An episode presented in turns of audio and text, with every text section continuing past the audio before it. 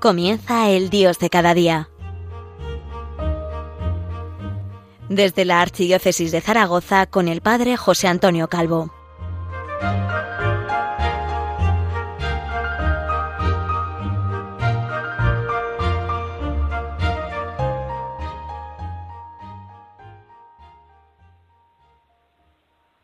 Muy buenos días, les habla el Padre José Antonio Calvo desde Zaragoza, la diócesis del Pilar. Hoy voy a hablarles del, corazón, de un corazón de carne. Eh, ¿Por qué? Bueno, pues porque estamos en la semana del Sagrado Corazón de Jesús y del Inmaculado Corazón de María. Yo creo que sí, que corresponde, que corresponde hablar del corazón. A mí me gusta empezar la, la oración personal eh, todos los días y, también la oración o incluso cuando pues estoy un poco inquieto y, el corazón eh, está alterado con, con, el Salmo 131. Es un salmo que eh, aparece titulado como el descanso en Dios y dice así, Señor, mi corazón no es ambicioso, ni mis ojos altaneros no pretendo grandezas que superan mi capacidad, sino que acallo y modero mis deseos como un niño en brazos de su madre. Como un niño saciado, así está mi alma dentro de mí. Espere Israel en el Señor, ahora y por siempre. Sí, esta puede ser nuestra, nuestra oración. Además, estoy convencido de que este salmo lo rezó la Virgen María muchas veces. Y, también estoy convencido de que lo rezó San José. Y desde esta confianza en Dios manifestada en el Salmo y desde la humildad de María y de José, pues recibieron la misión y la desarrollaron impecablemente, excelentemente. Ya les invito a poner su corazón en Dios. Vamos con nuestro tema y vamos con el corazón. Cuando decimos corazón, podemos referirnos a, la víscera, a una víscera que tenemos en el pecho. Incluso podemos pensar que es el órgano de la vida, porque cuando deja de latir, dejamos de vivir. Y es verdad, el corazón tal y como lo voy a describir en, este programa, en esta sesión del Dios de cada día, es en cierto modo el órgano de la vida, pero no solamente de la vida mortal, sino de la vida eterna. En nuestro modo de hablar, muchas veces ligamos el corazón a la vida afectiva. Hablamos de programas de, corazón, eh, sí, nos referimos a prensa del corazón, para eh, hablar de esos programas donde desaparece el pudor y donde se despluma a muchos pollos, ¿no? Donde reina la murmuración, incluso entrando en terrenos como el de la difamación o la calumnia. Muchas veces en esos programas mal llamados del corazón se acaban los tribunales.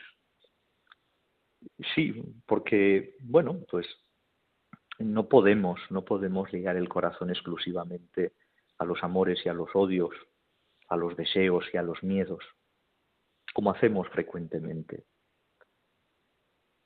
Podemos eh, referirnos a la cultura hebrea, a esa cultura donde eh, nació nuestro Señor Jesucristo según la carne. Allí el corazón es algo más. Allí el corazón es lo que se halla en lo más interior del hombre. Sí, es el lugar de los sentimientos, pero no solo de los sentimientos, también de los recuerdos. De algún modo, recordar este verbo de origen latino tiene que ver con volver a pasar por el corazón. Re, de nuevo, y cordare, de cordis, corazón. Los sentimientos, los recuerdos, los pensamientos, los pensamientos. los razonamientos, esas razones del corazón de las que hablaba Pascal, y también los proyectos, los proyectos. Eh, al fin y al cabo, el corazón, tal y como voy a utilizarlo en, esta, eh, en este programa, es la sede del hombre. El corazón del hombre designa toda su personalidad consciente, inteligente y libre. Sí, y así es como se utiliza habitualmente la palabra corazón en la Sagrada Escritura. Visto así, el hombre tiene la tremenda posibilidad de ocultar lo que vive en su corazón. Tiene la tremenda posibilidad de aparentar, tener un corazón que es casi como un nido de víboras o como un sepulcro blanqueado y querer mostrar en el exterior determinada perfección leguleya sería el pecado de los fariseos, la hipocresía. La doblez, la doblez es un mal profundo que la Biblia denuncia con vigor. Y al contrario, cuando nuestro Señor Jesucristo quiere resaltar eh, la bondad de una persona con la que se encuentra en el Evangelio, este es un israelita sin doblez de corazón. Bueno, el tema de, las apariencias y de la doblez del corazón, que también eh, en nuestro contexto espiritual podemos hablar de eh, pues rectitud de intención, para nosotros es un problema, pero para Dios no. Ante Dios no, no vale la apariencia. Escuchamos tantas veces cuando escuchamos las lecturas de los profetas, por ejemplo, esta tomada del profeta Isaías, este pueblo me alaba con la boca y me honra con los labios, mientras su corazón está lejos de mí. Se puede aplicar a cada uno de nosotros. Este José Antonio que soy yo me alaba con la boca y me honra con los labios, mientras su corazón está lejos de mí. Este es un problema real, es una posibilidad real, nos puede ocurrir. Por eso, también desde ahora les invito a evitar los juicios, evitar los juicios, porque el único que puede juzgar de acuerdo con las intenciones del corazón es Dios. También el profeta Jeremías en el capítulo 30 eh, habla sobre eh, Dios que juzga el corazón realmente. Y, y, por eso el profeta Jeremías nos invita a entrar en relación con Dios, pero sabiendo que es algo arriesgado. Si realmente te quieres encontrar con Dios cara a cara, tienes que arriesgar tu corazón, tienes que ponerlo delante de Él y abrirlo, porque Él te conoce y conoce tu corazón, pero respeta tu libertad para que lo abras y Él pueda entrar con toda su gracia, con toda su sal, con toda su luz y pueda convertir ese corazón de piedra en un corazón manso y humilde como el de Jesús. Cito al profeta Jeremías, ¿quién arriesgaría su vida por ponerse cerca de mí? ¿Quién arriesgaría su corazón por ponerse cerca de Dios? ¿Estás dispuesto? El Señor, desde luego, no quiere que abras tu corazón delante de Él para que Él lo destruya, para que Él lo aplaste, sino para que Él te pueda dar un corazón nuevo. También encontramos en la Sagrada Escritura y en concreto en el libro del Deuteronomio ese otro texto entonces buscarás allí al Señor tu Dios y lo encontrarás si lo buscas con todo tu corazón. Si lo buscas con todo tu corazón. Y Él está esperándolo. Él está esperando que lo busques con todo tu corazón. y, Él se hace el encontradizo. Buscarlo con todo tu corazón. ¿Qué significa esto? ¿Significa que eh, encontrar a Dios es una conquista? No. Eh, siempre, siempre nos precede la gracia de Dios. La gracia de Dios siempre es la que nos activa. No hay conversión, no hay acercamiento al Señor si no va primero la gracia de Dios. Esa gracia que nos precede y nos acompaña.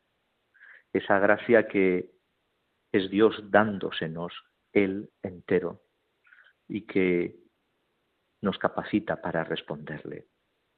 Por eso, la promesa del Señor y el don del Señor. Al hablar del corazón, de nuestro corazón y del corazón de Dios, eh, podemos pensar en una promesa y en un don. La promesa de que el Señor quiere cambiar nuestro corazón de piedra en un corazón de carne y el don del corazón sagrado de nuestro Señor Jesucristo, roto en la cruz, traspasado por una lanza, el corazón de nuestro Señor Jesucristo, que es nuestro Señor Jesucristo mismo, roto, partido y derramado en la Sagrada Eucaristía. Podemos dejar resonando eh, la promesa y el don mientras hacemos una pequeña pausa para repensar con música estas ideas que les vengo proponiendo. Un corazón ardiente, un corazón ardiente. Creo que es una buena música para, para pensar en el corazón de Jesús y en nuestro corazón.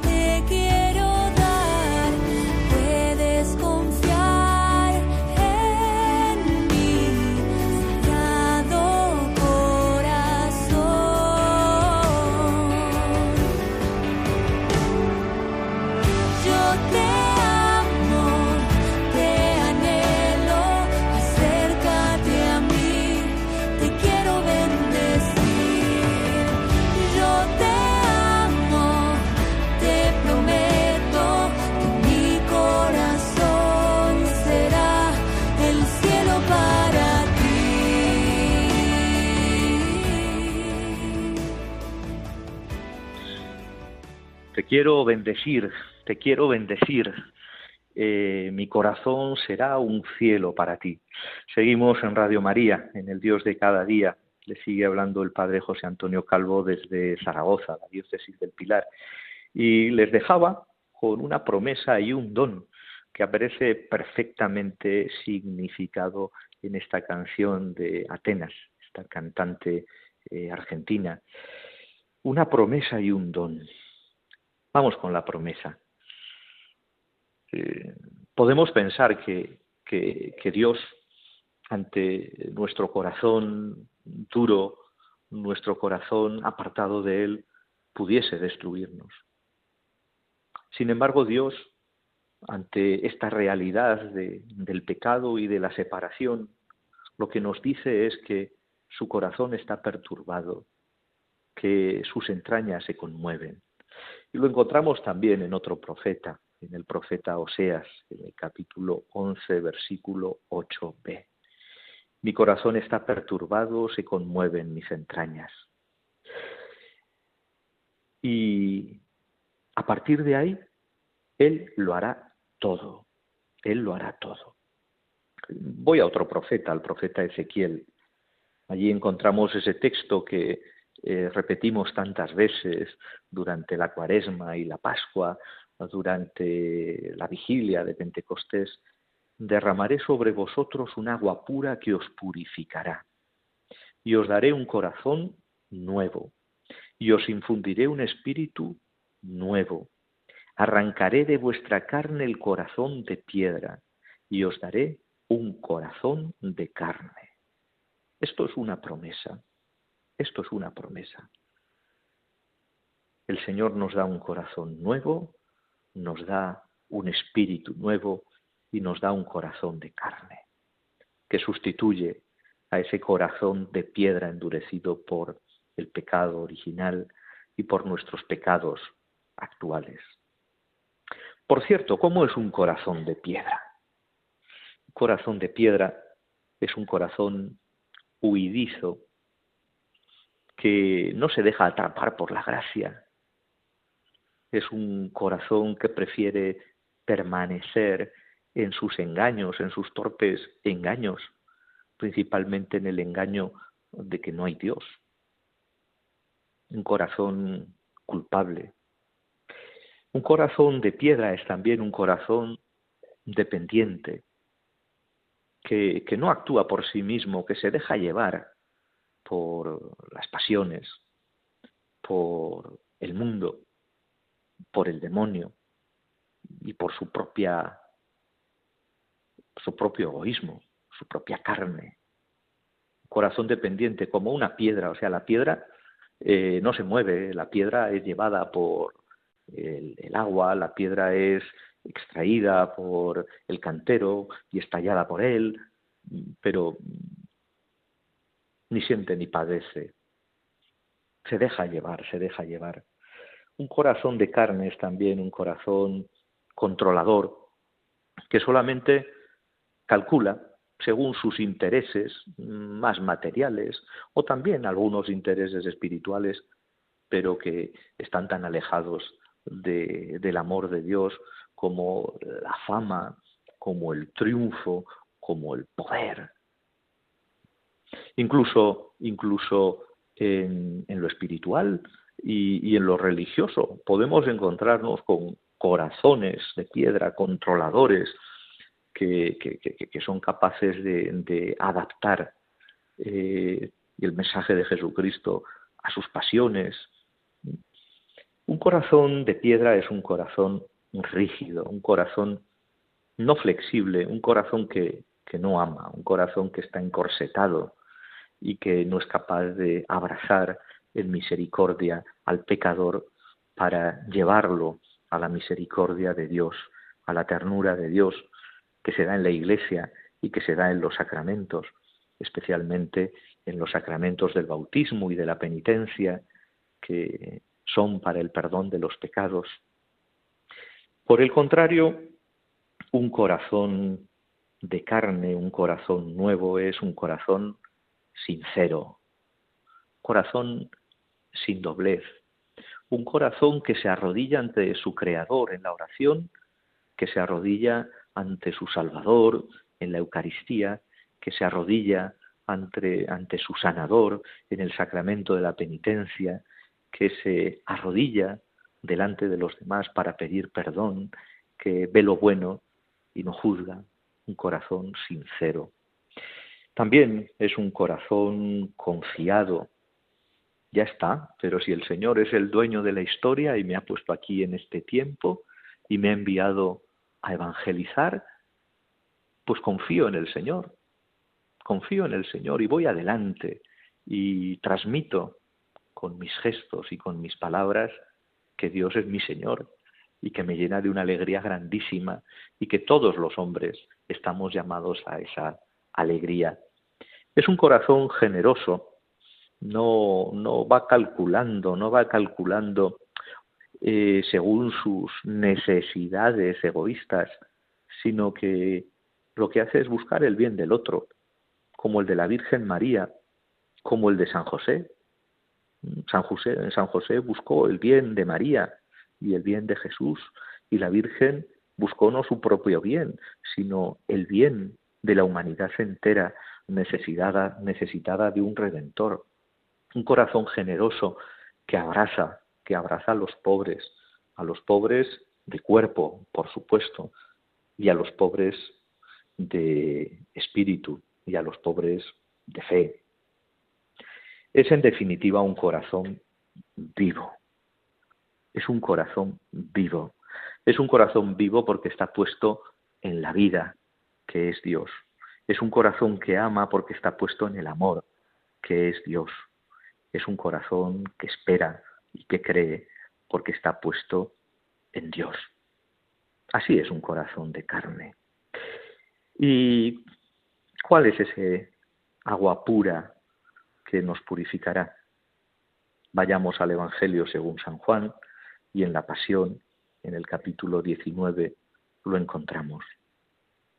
Uno de los soldados, con la lanza, le traspasó el costado y al punto salió sangre y agua. Esta es el agua. Este es el agua que el Señor nos da para purificarnos. Y este es el acontecimiento purificador por excelencia y antonomasia. No es fruto de mi voluntad de cambiarme a fuerza de estoicismo, sino que es mi voluntad que se inclina ante la voluntad omnipotente de un Dios tan bueno, que es el único Dios verdadero y que es mi Dios y que me quiere salvar. Por eso a mí me gusta eh, recordar continuamente esas palabras de los discípulos de Maús, cuando dejan que el Señor camine a su lado, cuando dejan que parta para ellos el pan. Es entonces cuando se da el cambio. ¿No ardía nuestro corazón mientras nos hablaba por el camino y nos explicaba las escrituras? Estos discípulos ya tienen un corazón nuevo. Sí, ya había resucitado el Señor, ya había muerto el Señor, pero todavía no se les habían abierto los ojos ni sobre todo no se les había abierto el corazón. A partir de ese momento ya vuelven, ya no tienen miedo, ya no tienen nada que esconder, ya no les da vergüenza y vuelven a la iglesia para decir, aquí estamos, a nosotros también se nos ha parecido el Señor y estamos alegres, muy alegres. Bueno, pues vamos a aprovechar estos días también para tener un corazón que expía, que hace reparación, que hace penitencia por nuestros pecados y por los del mundo entero, y que celebra la grandeza del Sagrado Corazón de Jesús y también la ternura y la limpieza del Inmaculado Corazón de María. Como siempre pueden enviarme sus preguntas y sugerencias a la dirección de correo electrónico el dios de cada día 1 arroba radiomaria.es. Y también pueden volver a escuchar este y todos los programas de Radio María en podcast a través de la web radiomaria.es y también a través de Spotify, Apple y Google Podcast. Feliz jornada, muchas gracias.